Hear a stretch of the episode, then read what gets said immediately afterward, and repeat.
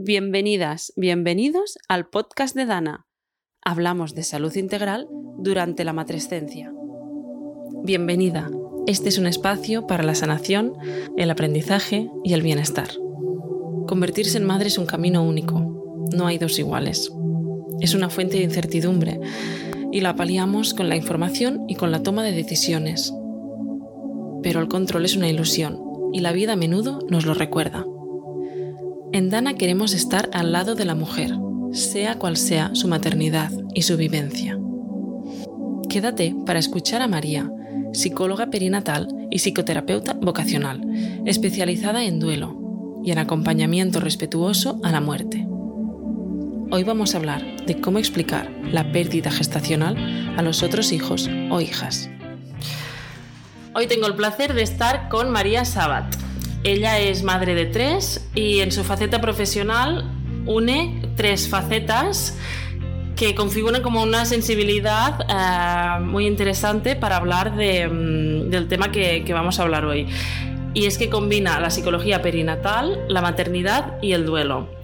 Además, eh, María eres coautora del cuento El meu germà el tinc al cor, que podríamos traducir como A mi hermano lo llevo en el corazón. Si lo digo bien, si, si me tienes que corregir, me, me corriges. y que quiere ser y que quiere ser una ayuda para todas aquellas madres, padres, familias que quieren compartir con sus hijos vivos la muerte de su hermano, de su hermana durante el embarazo. Hoy María estás con nosotras para que tus aprendizajes ayuden, puedan acompañar a aquellas mujeres que están viviendo o vivirán eh, la muerte de un hijo durante la gestación. María, bienvenida al podcast de Dana. Gracias, Laura, encantada. María, tengo que empezar, eh, quería ser muy sincera contigo, preparamos el podcast y, yo te comenté, yo no he vivido, yo no he vivido una experiencia de duelo eh, relacionada con la muerte, sí he vivido otras experiencias de duelo que, pues, que, me imagino que serán muy diferentes. Al final todo es, es, es algo de, de, dolor, ¿no? De cómo gestionarlo y de cómo pasar por ahí, ¿no? Y de, y de sacar una vivencia, un aprendizaje de ello. Pero, por ejemplo, a mí sí que me pasa que cuando estoy, cuando he estado con situaciones con chicas que han perdido el bebé, ya sea a la hora de nacer o durante el embarazo, realmente no sabes bien bien qué puedes decir, qué le va a sentar mal. Me imagino que cada persona es distinta. Pero siento que como sociedad eh, la muerte aún es un tabú, el duelo es un tabú también, y nos cuesta un poco estar al lado de esa persona. Aunque quisieras ¿no? que, que, que, sensibilizas con lo que le haya pasado, no sabes bien bien qué papel jugar ni, ni dónde ponerte. Entonces creo que por aquí nos podrías ayudar un poco a las personas que acompañamos a entender cómo hablar. Bueno, es que tienes toda la razón, ¿no? Em, sentir la muerte cuando estás esperando vida eh, es terrible. o sea, no hay más, es terrible, ¿no? Entonces, la, la, muerte de un bebé en el vientre materno o al poco tiempo después de haber nacido es de esos acontecimientos vitales que cuestan mucho de digerir. Cuesta mucho de digerir a quien lo ha vivido y también eh, de asumir y de acompañar a las personas que están alrededor. ¿no? Ciertamente alrededor de la muerte ya tenemos un tabú social importante ¿no? Hmm, eh, en, en, nuestro mundo, pues imagínate si además estamos hablando de un bebé ¿no? que parece que todo es alegría, empieza la vida y de repente... Hmm se trunca, ¿no? Hay, hay, tanto dolor en eso que cuesta, en general, cuesta de, de manejarlo. Por eso es tan importante, ¿no? Y, y también agradecemos a, a, ti y a Dana App, ¿no? Que, que, que, podamos hablar de todo esto para romper con esto y acompañar mejor a las familias que lo están viviendo, porque hay muchas, bueno, pues hay muchas y, y en el entorno se, pues se vive con mucho dolor, ¿no? Eh, a ver, como para empezar a ubicar, um, acordémonos de que un duelo es un proceso natural, no es una patología, es un proceso natural de adaptación que es necesario para poder encajar y aceptar cualquier pérdida importante. ¿no?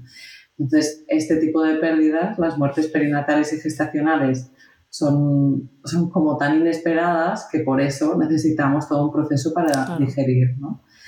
A mí me sale un poco ¿no? decir, en primer lugar, como dirigirme a que si alguna mamá nos está escuchando y vivió esto, ¿no? esta experiencia de muerte de su criatura hace mucho tiempo, pues me gustaría decirte directamente, ¿no? Que, que, por favor, que procures no compararte ni culparte por haber hecho o haber dejado de hacer, ¿no?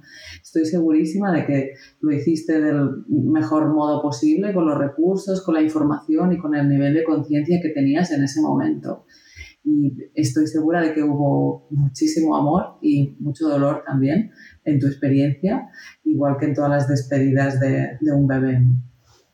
y me gusta poderme dirigir ¿no? como a ellas directamente porque, porque parece que esto está saliendo a la luz más ahora, pero, pero esto ha pasado desde hace muchísimo tiempo, ¿no? nuestras madres, nuestras tías, ¿no? Eh, y, tantas mujeres que lo han vivido. Y, me, me, gusta poder decir que nunca es tarde para explicar la existencia de un hijo o de una hija, por breve que fuese su existencia o por años que hayan pasado desde su muerte o de una nieta incluso. ¿No? Muchas veces, bueno, es que antes no, no se hablaba, se, se escondía y, y, luego han salido casos de que han aparecido hijos que, o sea, hermanos que los hijos no, no sabían, ¿no? Que sus madres habían perdido y que lo han sabido igual cuando la persona ya tiene 80 años. Sí, sí, total. En realidad es muy frecuente mm. esto, ¿eh? que, que, que eh, muy a menudo cuando te pasa, de repente hablas con tu familia y aparece una tía, una vecina, una abuela y te cuentan una historia que nunca te habían contado. ¿no? se, se, ha enterrado, ¿no? Y entonces aún seguimos como sociedad en este punto de, bueno, pues de no hablarlo, ¿no? Pero esto no es lo más saludable. Nos cuesta, nos cuesta y, sí, no es lo más saludable. Tampoco se trata de que no absolutamente todo el mundo tenga que hacerlo de un mismo modo, ¿no? Porque cada duelo es único, igual que cada persona, ¿no? Y hay que respetar los tiempos de los duelos de cada persona, ¿no? Pero sí que es verdad que en general, ¿no? Eh, ocultar, ¿no? Enterrar bajo la manta eh, este proceso de adaptación necesario lo que hace es paralizarlo o, o bloquearlo o posponerlo de algún modo. A veces no te puedes permitir otra cosa, ¿eh? También te lo mm. digo, ¿eh, Laura? O sea, a veces mm, pues las circunstancias familiares o vitales pueden ser X y como que no te puedes permitir sentirlo en ese momento y bueno, ahí, ahí espera. Yo siempre digo que el duelo ahí te espera. Claro, en algún momento llegará otro momento vital en que lo puedas atender y trabajar y sacar. Claro, es que para pasar el duelo hay que duelarlo, ¿no? Y duelarlo es estar triste, es llorar, mm, pues más o menos, pero, pero hay, que, hay que vivirlo, ¿no? De algún modo. Mm. Además tenemos a veces aversión, ¿no? A sentir esta tristeza. Parece que tengamos que estar alegres y, transitar las emociones que consideramos negativas puede que nos cueste eh, quedarnos allí, vale, ahora hay tristeza, no pasa nada, voy a vivirlo y cuando, cuando ya se haya terminado, pues quedará allí eh, ese recuerdo, ¿no? Pero mm. Mm, podré ya ser capaz de sentir otras cosas. Pero al evitar pasar por este camino ¿no? de, tristeza o de frustración, rabia, lo, que sea que estemos sintiendo, pues no, nos ayudamos ni a nuestra. Mm, o sea, ni a nosotras mismas físicamente, ni emocionalmente, ni, ni en ningún aspecto, ni socialmente tampoco hay que vivirlo, es que no hay más, porque es que en realidad los sentimientos están ahí, o sea, tú lo sientes, claro. sientes ese dolor, esa tristeza, esa rabia, ¿no? Entonces hay que poder buscar espacios para poder expresarlo, ¿no? Y fíjate que con, que con los niños y las niñas, ¿no? Con nuestras criaturas, pues en realidad pasa un poco lo mismo. Yo me gusta explicar que, que nosotros los adultos somos un ejemplo para ellos en ese sentido. Entonces a veces es como, ostras, ¿no? ¿Cómo, ¿Cómo hago para que lo saque para afuera, para que canalice adecuadamente estas emociones, ¿no? Y pues a mí me gusta explicar que, que una de las primeras cosas es que nos pongamos como ejemplo. O sea, si nosotros no, no, nos ven expresar la tristeza nunca, no nos ven expresar que estamos enfadados, que estamos frustrados, ¿no? que estamos muy tristes cuando hemos perdido a un bebé, ¿no? ¿Cómo vamos a pretender que ellos también lo hagan? ¿no? Entonces, pues esta es una primera, es una muy buena primera indicación que, que yo recibí hace muchos años, ¿no? Es como que no, no tengamos miedo a expresar delante de nuestros hijos. Nuestros hijos es verdad que nos necesitan como sostén emocional y expresar emociones y llorar y que te bajen unos, unas lágrimas ¿no? y, que, mm. y, que, te sientas triste es algo que pueden sostener ellos también. Diferente es que tú estés muy desbordada ¿no? y que necesites hacer un sollozo muy profundo o, entres en un momento de mucha desesperación. Ahí sí es verdad que está chulo que, alguien pueda atender a, tu criatura, ¿no? Para, para, que no se asuste muchísimo mm. con esta expresión, ¿no? Pero, pero en general, ¿no? Ahí, ahí, está el miedo, ¿no? Y si me pongo muy mal y me ven, pero es que normalmente lo que nos pasa es que lloramos, que lloramos, que hay un momento de sollozo, de abrazo, y eso es un muy buen ejemplo para ellos. ¿Y mm, en qué momentos puedes encontrarte cuando, cuando recibes la noticia de que tu bebé va a morir o está enfermo o, que ya ha muerto, ¿no? ¿Qué, qué, qué, situaciones podría, podríamos vivir? Esto puede pasar, bueno, pues puede pasar eh, cuanto más frecuente es, eh, ¿no? Porque uno de cada cuatro embarazos no llegará a término, ¿no? Este es un dato importante como para ubicar porque pues, es, es mucho me parece mucho, ¿no? Entonces, pues cuanto, cuando más frecuente es que ocurran estas pérdidas gestacionales es al principio del embarazo, en el primer trimestre. ¿no? Después pueden pasar en el segundo trimestre o en el tercer trimestre o incluso eh, ya pues cada vez reducimos ¿eh? El índice, pero también puede pasar que, que suceda a los, a los, pocos días, pocas semanas después de nacer a término un bebé. ¿no? Entonces, esto se puede dar pues, pues, por una parada del corazón, algo espontáneo, o se puede dar porque hay que hacer una interrupción de embarazo. Está indicada una interrupción de embarazo por los motivos que sean. Muy frecuentemente en el segundo trimestre esto ocurre pues, porque vienen muy malitos y las indicaciones son, son estas. Entonces, te puedes encontrar un poco con, con todo este panorama. Y hoy que, que, queríamos hablar un poco ¿no? de, de cómo acompañar a los hermanos mm, vivos, pues fíjate, ¿no? Como que, ¿no? Yo me doy cuenta de que socialmente estamos celebrando, ¿no? Baby showers, fiestas, ¿no? Con estos nombres complicados que yo no me sé, pero como celebración, muchas celebraciones desde ya, desde que llega el positivo de embarazo, es como que ya estamos personificando, buscamos un nombre, queremos saber en muchos casos, eh, ¿no? Pues si es niño o niña, ya estamos dando por sentado que, que, ahí está ese bebé, que es una vida, que es una ilusión, que es un proyecto. ¿no? en cambio después, cuando, cuando llega esta muerte inesperada, de repente es como si no hubiera existido, ¿no? Como hmm. que nadie quiere nombrar, nadie quiere preguntar. Y, y, para la familia que lo está viviendo, pues pasa todo lo contrario, ¿no? Estás esperando reconocimiento, validación, de lo que ha ocurrido, ¿no? Lo que, pues todas las padres que hemos tenido algún hijo vivo o que se haya muerto, o sea, necesitamos biológicamente hablar de nuestros hijos. Que te pregunten, ¿no? Igual. Claro. Sí. entonces, ¿no? Un poco en, en, el cómo acompañar como adultos, pues, pues está bien poder preguntar qué necesitas, cómo se llamaba tu bebé, tenía nombre, eh, como que no nos dé miedo preguntar, mm. porque si en ese momento la otra persona pues no le apetece hablar, es muy fácil que te pueda decir, mira, es que ahora no me apetece, pero tú ya has dado esa oportunidad, porque lo que más frecuente, frecuentemente ocurre es que tú quieres hablar de lo que te está pasando, quieres expresar tus emociones, pero no encuentras el lugar. Entonces, para los, para los, los peques de casa, mm. eh, bueno, es importante decir que para que ellos puedan ir aceptando esta realidad, eh, es importantísimo que estemos juntos como familia, que no los excluyamos del proceso, de este proceso familiar.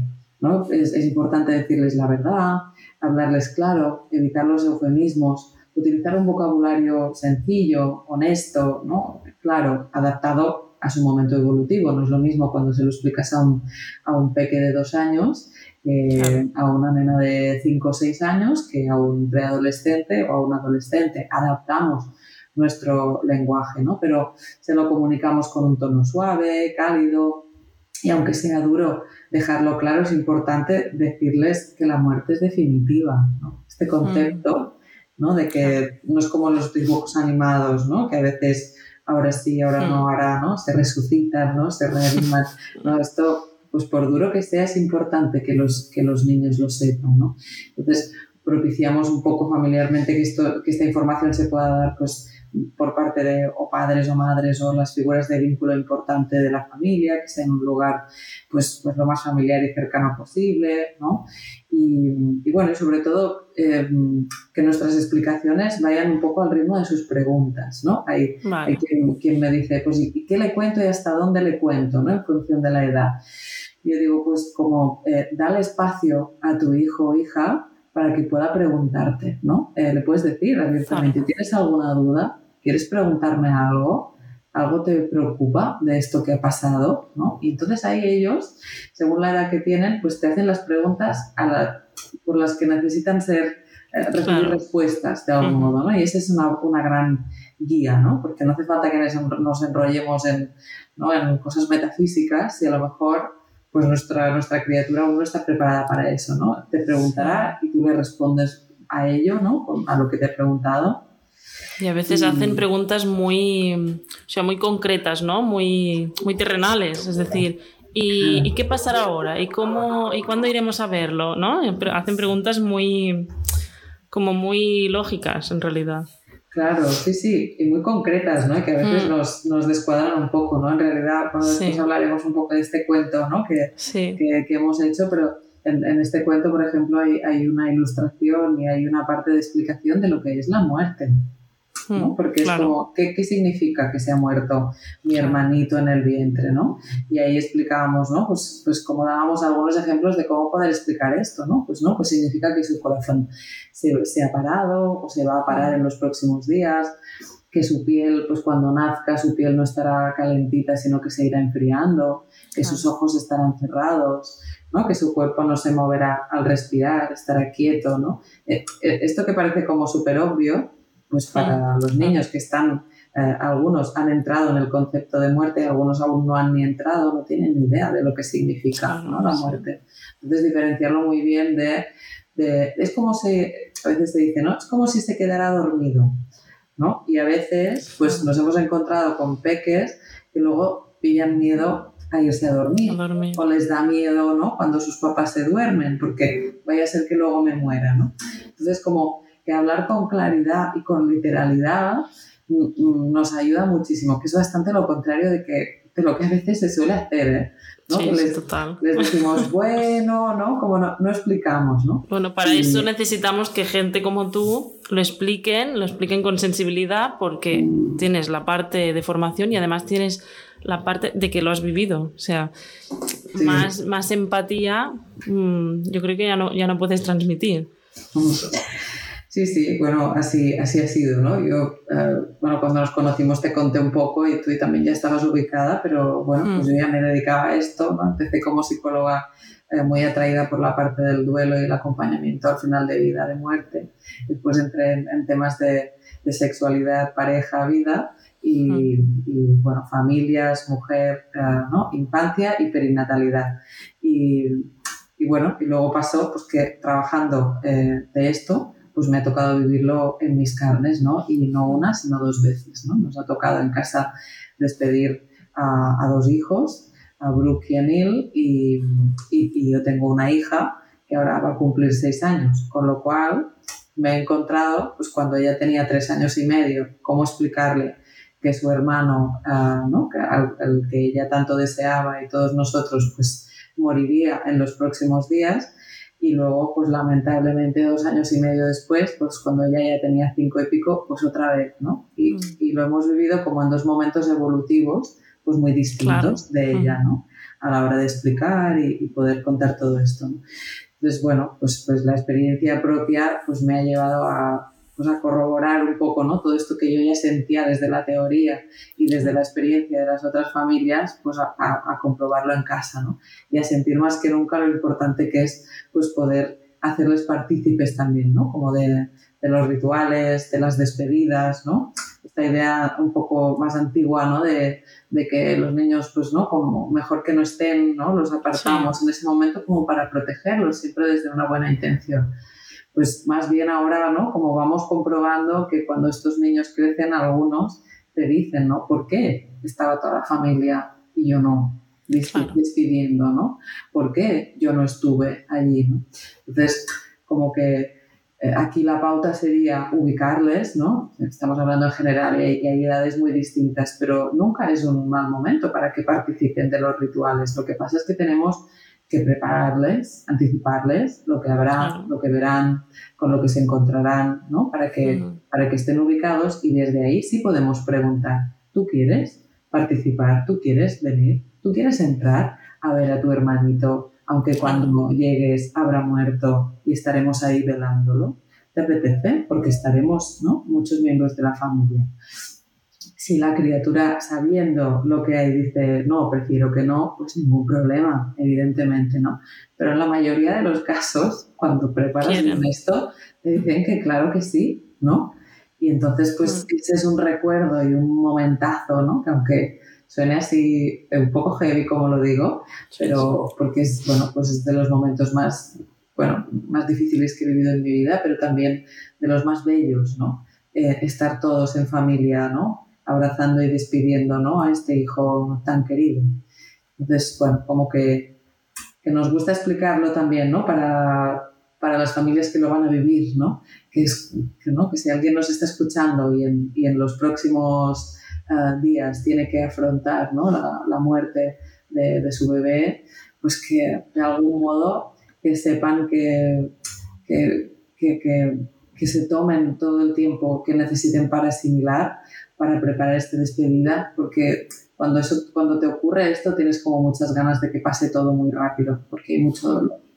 Pero desde la experiencia sabemos que es súper importante poder preparar esto, ¿no? Preparar lo que quiero decir, pues, pues llevarte al hospital, pues un arrullo, un gorrito, aunque sea miniatura, ¿no? Eh, para cuando recibes a, tu bebé, que puedas mirarle, que puedas ver cómo es, ¿no? Que puedas abrazarle, que puedas pedir que recojan sus huellas, que puedas tomarle fotografías para guardarlas, que, que le dediques el tiempo que necesites, ¿no? Porque esto, este momento que no se puede repetir más adelante, que solo tenemos un momento para, para poder vivirlo.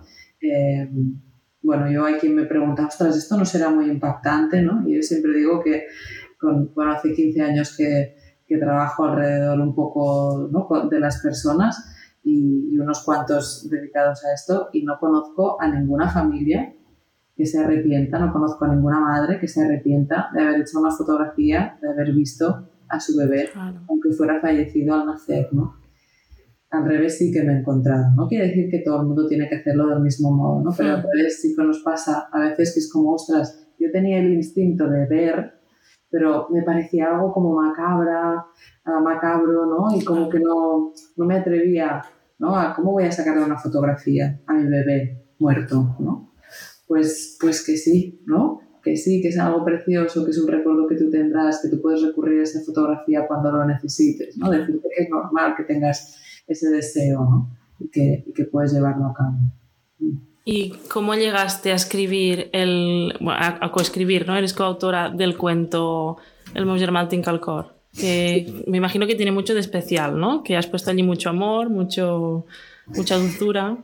Es un cuento muy especial por, por, por cómo se creó también, ¿no? Porque este cuento no se creó a raíz de mi experiencia sino que este, este cuento lo escribimos con, con, una de mis mejores amigas, la que es la madrina de, de mi hija, eh, Porque Rosé, y de esto hace casi tres años, o sea, yo aún no había vivido en primera persona nunca la experiencia de, de perder a un hijo, ¿no?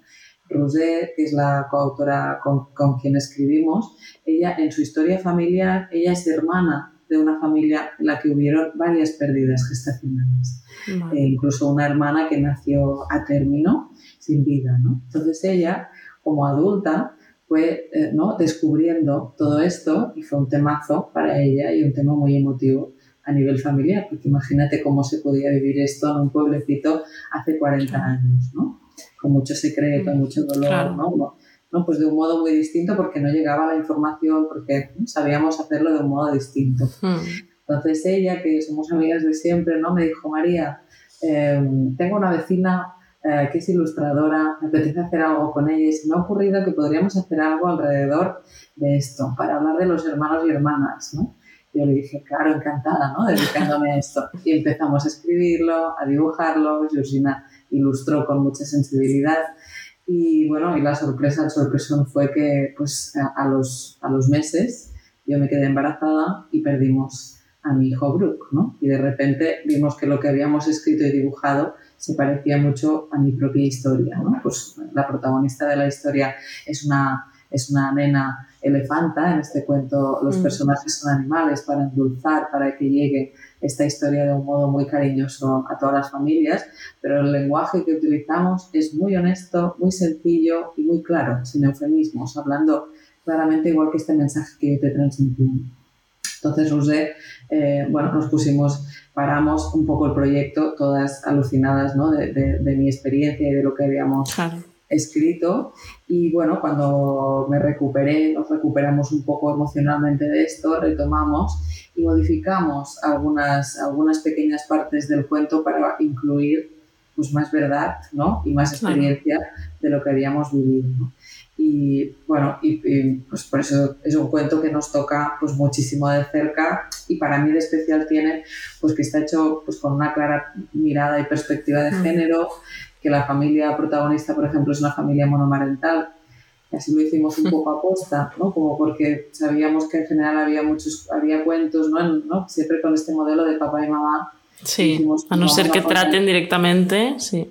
Claro, dijimos, mm. pues vamos a poner una familia monomarental en el sentido de que la mamá y los hijos estarán seguros y cada uno se añada a sus personajes familiares. En mi casa pues, hubo un papá elefante todo el tiempo acompañando todo esto eh, de un modo excelente, pero ¿no? pues por eso os cuento que no es mi historia, sino es una historia que bebe de tantas historias que ya conocíamos y que sí es verdad que hay escenas ¿no? que, pues, pues, que son las que vivimos en casa y que vivió Rosé, que como madrina de mi hija, pues ahí estuvo, ahí vino al hospital también a acompañarnos, sosteniendo a mi hijo en brazos, ¿no? Bueno, momentazos ahí como muy tremendos que, que creo que se van plasmando en el cuento, ¿no? Y, y, y, también es un cuento valiente en el sentido de que, bueno, pues los cuentos que habíamos visto hasta el momento siempre hablaban de cuando a un bebé se le para el corazón, ¿no? Cuando esta muerte ocurre de repente. Y aquí nosotros dijimos, ostras, pues también queremos mostrar